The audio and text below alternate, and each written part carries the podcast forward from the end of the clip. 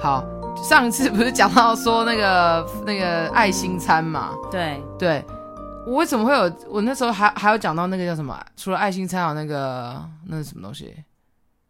爱心餐跟你去送便当哦，对对，送便当。我说送便当的受惠的人不是他们，而是我们。嗯，因为其实他们受更有福，人家不是讲这样吗？不是，人家是圣经。Hello，哦、是圣经哦。好，OK 啊，谢谢纠正哈。对，好，没有我要讲的事情是，其实那一次那一次送便当，其实很多人都很喜欢送便当给游民。嗯我自己是我这个人有一点，你这样讲我很很汗颜，我从来没有特别、欸、没有。我跟你讲，我跟你讲、嗯，这个哈，嗯，有些人送便当是为了作秀、做节目效果，为了流量。我相信你不是，对，我不，我真的不是，因为那个时候我们是我们社团刚好有一笔经费，对。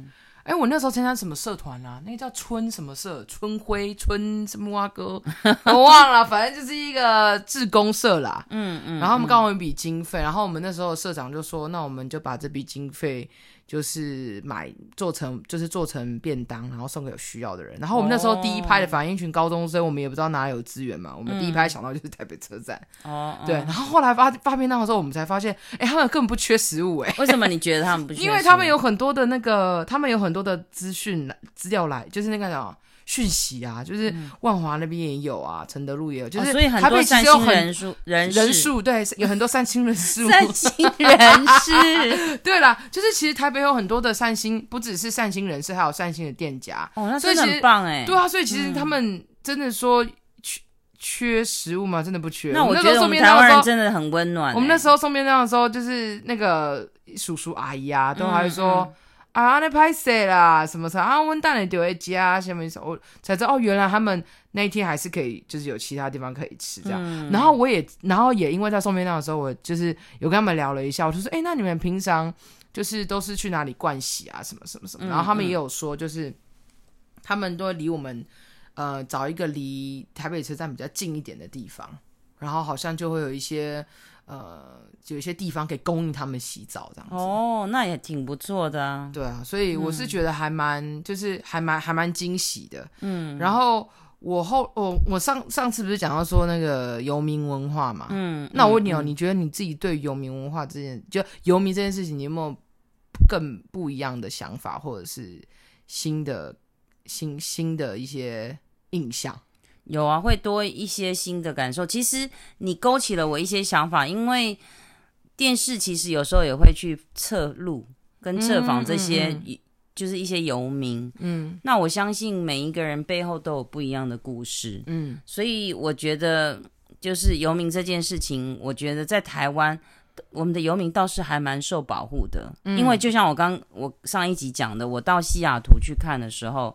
我不觉得这些游民真的是完完整整有被，就是你白天都看到他们在路上非常颓废的样子，然后有的吸毒的什么的时候，你其实都觉觉得说，哎，怎么这这些国国家的一些福利跟建设到底在什么地方这样子？哎，你知道你刚刚讲到说吸毒这件事情啊，嗯、是，其实我我我也能够明白为什么很多人会把游民跟就是犯罪死角常常勾在一起的原因，是因为很多很多。呃，诈骗集团或者是犯罪集团会跟游民买身份证。哦，对对对，然后因为他们缺钱嘛，啊、他们缺身份证。嗯、啊，其实对有些游民来说，他对于他自己的人生也没有太大的追求的意义跟，然后也很单纯，身份证对他来说只是某个证件而已，他就卖他，就卖给这些犯罪集团。然后他们身份证、嗯嗯，我之前看到一篇报道，他就说其实身份证不贵耶，卖有有时候有一些游民。你跟他出个价六七千块，他搞不好就卖你了。哎、欸，你你这样，我想到一个新闻、欸。然后，然后这就是一个恶性循环开始。为什么？嗯，因为他的身份在卖给诈骗呃犯罪集团，犯罪集团拿他的人头账户去犯罪去，去犯罪，然后警察就找上这个游民，就抓他嘛，然后就抓他，嗯、因为他就等于是共犯嘛，然后他就进进到监牢。等一下还没讲完哦，进到监牢以后，他是不是就等于是、嗯、等于是在里面吃牢饭？对啊，然后出来以后还有前科，然后又没身份证。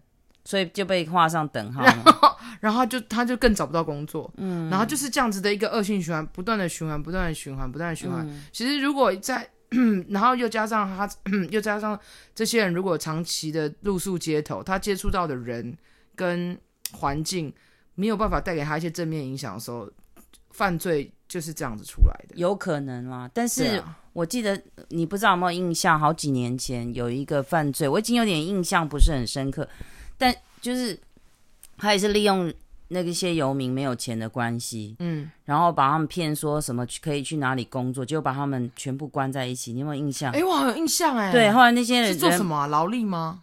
我也忘了，不知道是去，搞不好就像你讲的，有点拿他们身份证去做一些做坏事。对对，然后把可是怎么会把他关起来？对、欸，你这个新闻我好像听过，哎，是他们把他关起来干嘛？凌虐他们吗？好像就有的就死掉还是什么的，就因因为有一些是疾病产生嘛。嗯，对。然后后来有被抓到吗？就是因为抓，就是因为抓到以后才发现里面关了游民啊。哎，是不是？哎，我也忘记了这是什么新闻，搞不好那个我们我们待会晚点来看一下。对对对对，可以留言给我们是吗？对啊对啊对对对，这是好像是有十年前的新闻，有没有十年呐？不知道哎，但是还蛮久的。对，好了，anyway 啦，反正就是我们今天下集主要是要讲说，就是让大家知道，应该说前一集我们在讲的事情是我们我我们眼中我看到不一样的。游民的另外一面，嗯，然后我想要讲的，嗯、我这一集我想要讲的讲的一件事情是，其实他们有很多故事、欸，哎、嗯，我想要分享几个我看到我，觉得很有很有趣的故事，因为你有近距离接触过，所以你还有一些还有一些就是因为我我真的就去翻了一下那些有一些研究，就是有一些、呃社社工他们就是做这些相关的研究，我就看到好几个个案的访问，嗯、然后我觉得很有趣。其中一个最让我，其中一个很让我印象深刻的是，这个游民他成为游民的历程是长时间累积下来。其实说应该说要成为游民都是需要经过很长时间的一个累积。嗯，然后当然也有一些例外啊。我先讲例外啊，例外真的超，我真的看到这个我真的是有一点一肚子火哎。嗯，我今天在网络上看到一个游民，二十岁而已，一个男生，嗯、是他我他。他就当游民了，就是他也有家，然后他也当游民，嗯，然后他就是因为没有钱、没有工作，也不想回家，然后就宁可睡外面。哦，我好像有听过。对，然后之前还有一个是二十四岁的女生吧，嗯，然后就是说她找不到工作啊，工作不要她，然后她觉得工作很难找啊，然后因为她要的工作别人都不要，然后记者去问她，才发现她 她她的条件，你看她想要的工作根本搭不起来。嗯，好了，这不重点，我先讲那个个案的访问。嗯。他是一个五十，哎，我记得好像五十二岁的一个五十二岁男性，嗯，然后他以前年轻的时候曾经在大陆经商好几十年，他在大陆其实算是还蛮还还蛮有还蛮成功的，所以不缺钱。嗯、那当时候的他在台湾是有妻小的，但是他在大陆包二奶，嗯，那他后来经商失败以后，他就回到台湾。那经商失败，身上其实剩没多少钱了，但是他也回台湾。他回台湾之后，他的他的老婆也知道二奶这件事情，然后就决定要跟他离婚，小孩也不愿意照顾他，所以他就毅然决然的，就是离开这个家。哦，然后因为他也离婚了嘛，所以他其实也算是一个很蛮蛮算是蛮落魄了。当时候没有钱，然后婚姻又破碎，家庭又不美满。对，但是他的。就是因为他的一个一个个性，就是他爱面子，自尊心很强，嗯，所以他不想要告诉他的其他的家人，所以他就走了，所以他就走了，然后就是把他，哦、他就带他身上仅有的钱，然后就一路四处流浪吗？没有，他一开始只是他一开始先到万华，嗯，然后那个时候还叫 Manga，嗯，然后他就到 Manga 那边落脚一阵子，可是你也知道钱会用完的，对对，然后一直到钱他快用完的时候。他决定就是离开了他投诉的那个旅馆，然后就出来就找工作，但是一直碰壁，嗯、然后就这样不知不觉身上只剩下几千块钱。对，然后他就走到台北车站，发现哎那边有人晚上其实是可以睡觉的，就是有人就会拿着厚纸板席地而睡这样，然后他就有模有样就学起来。然后就是就这样子，就就这样子，哦、然后就这样子，就，像你讲有个历程，就是就是一个历程。然后发现人也是容易安逸的嘛，嗯、就是渐渐的好像习惯了，然后他就就这样子渐渐的成为游民。可是即便到现在这个样子，他的家人，他他的家，他的小孩也在，他也有家，但是没有人知道他现在是当游民。嗯哼哼，就这是一个，只知道他不见了这样吗？呃，也不是说也没有也没有说不见哦，有联络，但是没没有人知道他真实的生活。哦、然后我就让我想到一个一件事情，就是我之前看过一个 MV 啊，也是在讲说，就是以前你就是呃，你你他的一个好朋友，然后在大家面前都是过得好像生活很好，对。然后其实他晚上都会去睡那个以前有一个以前有一个那个叫什么啊？人行道吗？哦，就是地地下地下那个通行道，对不对？对，就是人行，对啊，对，就是不是走人行穿越道，可是地底下的地，你知道我说什么吗？对对，地下道，现在好像没有哎，就地下道有啊，有一些。地下道，对对对，地下道，地下道，嗯，有些地方还有啊，台北市，对，然后还有另外一个，这是一个嘛，这是一个个案，然后另外一个个案我觉得也很有趣，就是跟这个完全不一样，嗯，你你猜是什么样类型的？我也猜不出来。好，那我就直接讲，她是一个，她是一位女性，嗯，然后她在精神方面有一些疾病，所以她跟她，她算是她那个她她算是弱智，所以她在她以前的家庭生活没有很美满，她以前的前夫会打她啊，什么什么什么等等等，那后来她前夫就因为这样过世了。然后他的小孩也没有养，也没有养这这个女士，这个这个妈妈，这个就是我说的这个弱智的妈妈。嗯、然后房租因为一直没有缴钱嘛，所以就被，被赶出去，被赶出去。然后他就没有办法自己生活，他就辗转的，就是嗯、呃，跟呃朋友介绍他去某一些工厂上班啊，什么等等等。但是因为他的一些。就是一些呃工作能力的关系，然后就又又被辞职这样子，嗯，然后他就真的没有地方去，然后就是一样就是闲晃闲晃闲晃这样子，然后一开始是睡公园，然后后来就睡到可能我刚刚讲那个空旷的那个停车场什么等等等，嗯嗯嗯，所以其实这是两个完全不同、截然不同的一个家庭背景跟生命历程，但是他们呃最后选择的结果都是一样的，嗯，那。这两，我不是说这两个人好像一定 就是一定未来是很糟糕或者怎么样，但是当我们真的尝试去了解这一个人背后的一些经历的时候，可能我们心里面就会比较比较理解，也比较能够同理。嗯，所以当我们在看待呃在路上如果遇到可能游民的时候，我们可能那个表情就不太一样。嗯，因为。因为其实，在那个社工访问这两个人的时候，其实那个我刚刚讲的第一个个案的那位男性，他不是说自尊心很倔强吗？嗯，他现在他他其实还是有在找工作，只是只是一直碰壁嘛。有时候做保全，有时候去拿那个举牌子的。嗯，他其实一直他在那个访问里面，他有讲到，他说其实即便到现在，我还是很没有办法能够接受旁人看我的眼光。哦。那个旁人其实就在说我们呢，嗯嗯，因为其实有时候经过的时候，我以前可能真的会不小心露出一些比较害怕的眼光，那个眼光是觉得哦，这个味道，或是哦，这这样子的一个人，我，会让我有点，敬而远之这样子吗？对，所以我希望能够借由这一集，能够让大家能够多一份了解。不过，真的听了这些故事啊，或是了解故事的背景。我觉得还还有一点蛮重要的意义是应应该这么说，我们应该更珍惜我们现在所拥有的。嗯嗯嗯，对。然后看到别人当然这样，我如果我们能够尽一份力量去帮忙，以我们的能力可以的允许的情况下，我觉得这也是一件很美好的事情。我觉得你刚刚讲到一个啊，嗯、就是除了理解是要有智慧的，我们不能滥情。嗯、对对，你知道很多的确有很多人，就是很多很多。弱势的人会滥用大众对他们的同情心，嗯，来揩油。对，这是我这这是我这是我看到的一件，所以我才觉得我们在感同理别人，或者是我们在使用我们同情心的时候，真的要有智慧跟跟明智的一个眼睛。嗯，因为我刚刚不是讲到那个。那个叫什么爱心餐嘛？嗯，我以前曾经在板桥的时候，呃，板桥住的时候，我有买，我有那个买过卖，哎，那个买过爱心餐，就是我付好像几百块吧，然后好像就寄放在那边，对对对对。然后我那时候我记得印象当中，我我忘记我是寄放多少，因为我买的是什锦面，一碗一碗一碗的，然后我不知道买几碗吧。然后后来我就在就在跟那个老板聊的过程当中，他就说。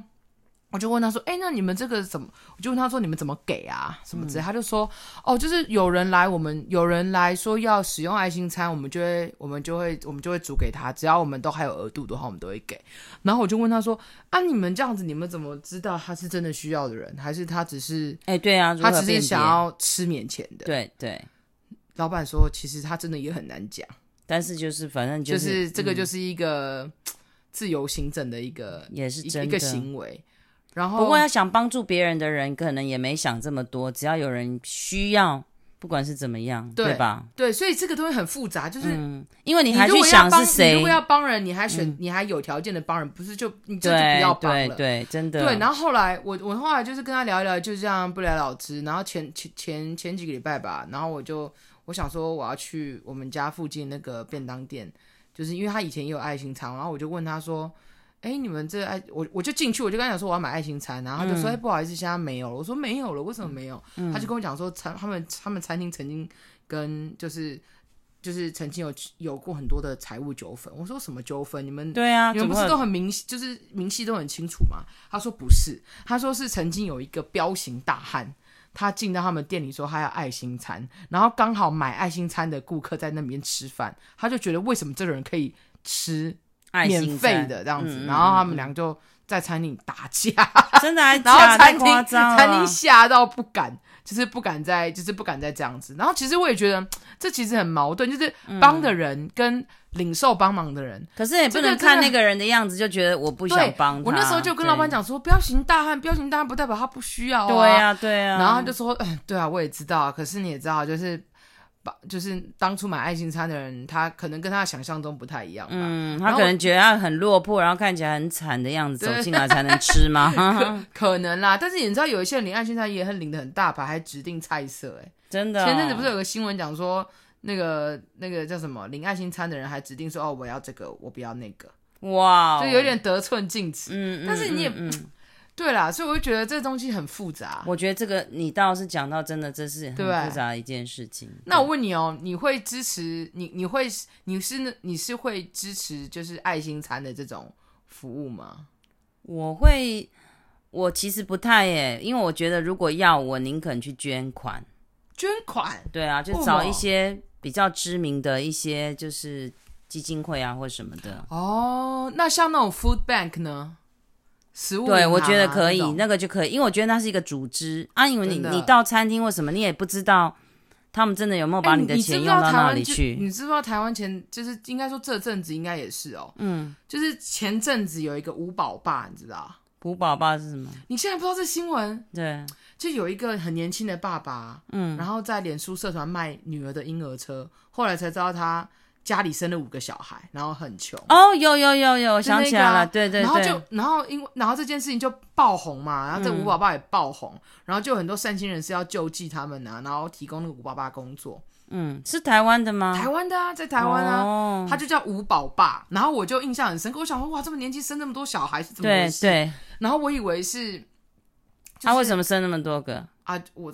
你问他，我我想为什么？你为什么不准备好措施？是这样问吧？对啊，因为你一讲，我还我倒是讲前一阵子也有，好像中国大陆那边有一个新闻，也是讲一次生，而且年轻的爸妈生了十个小孩，连续九年还十年就生了，哎，九年生九个小孩，是十年生十个，反正 anyway 就是生这么多个，嗯、然后后来好像就是引起大家关注，因为。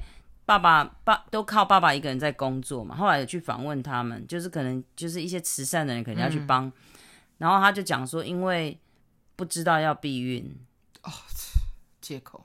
好了，我不晓得啦，我觉得这，我觉得这，哎、欸，我们怎么讲到这去啊？不是啊，没有，我想，没有，没有，没有，我想要讲，我讲，我想要讲的事情是跟避不避孕不是重点，我觉得是，嗯、我觉得今天这一集我们的重点是要讲说。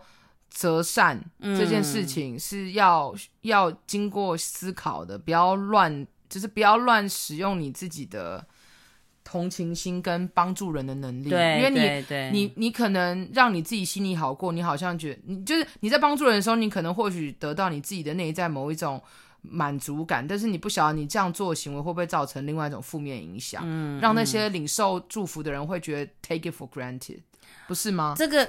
我觉得应该这么讲他啦。我觉得当然那些人是他们的问题，但是今天要帮人，我自己的认为是说，我今天要帮别人，我就不想那么多了。对，因为想那么多，其实你就会做不。可是我觉得，但我说我我我也觉得啊，就是我觉得帮人要帮的有，嗯、要帮的要实际一点。对，我为什么讲五宝爸？原因是因为我觉得五宝，我不我不是说他不好，我怕你引起口水战，嗯、但我自己个人认为。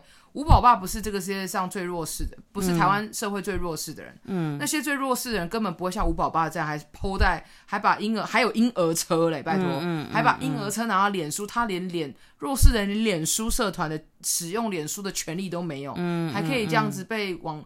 被那些媒体记者大做文章，然后我自己又看过吴宝爸他他在他在那个媒体前面的一些对话跟反应，我觉得他真的不 OK 哎、欸，嗯、就是他要做的就是他他生这么多小孩，然后呃我知道每个人有每家家有本难念的经，但是他的工作一直是这个样子，嗯、我不觉得我不觉得他。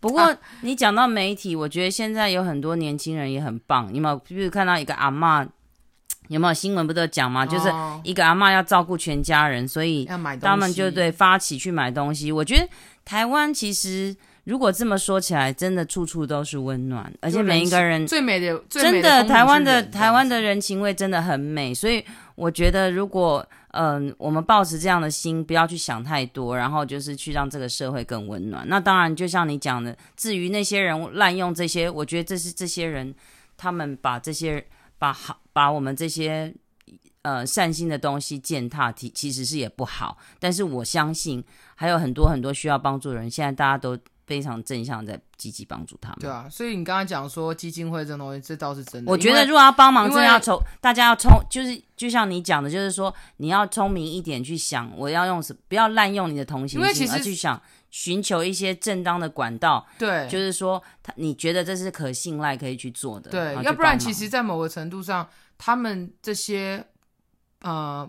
或者他们是指不务正事的人，嗯，其实他在瓜分社会资源，嗯嗯，嗯，因为其实真正该帮助到的人没有被帮助到，然后你们这些明明就是其实是是可以有能力，还有一点能力改变的人，你们却在享有这些，就是有点像占着茅坑，嗯，对，然后我不知道有没有拉屎了，嗯，对，嗯、好，那我们这一集就讲到这里了，嗯，谢谢。我们台湾很多善心的人，对，好，那就这样啦，拜拜，拜。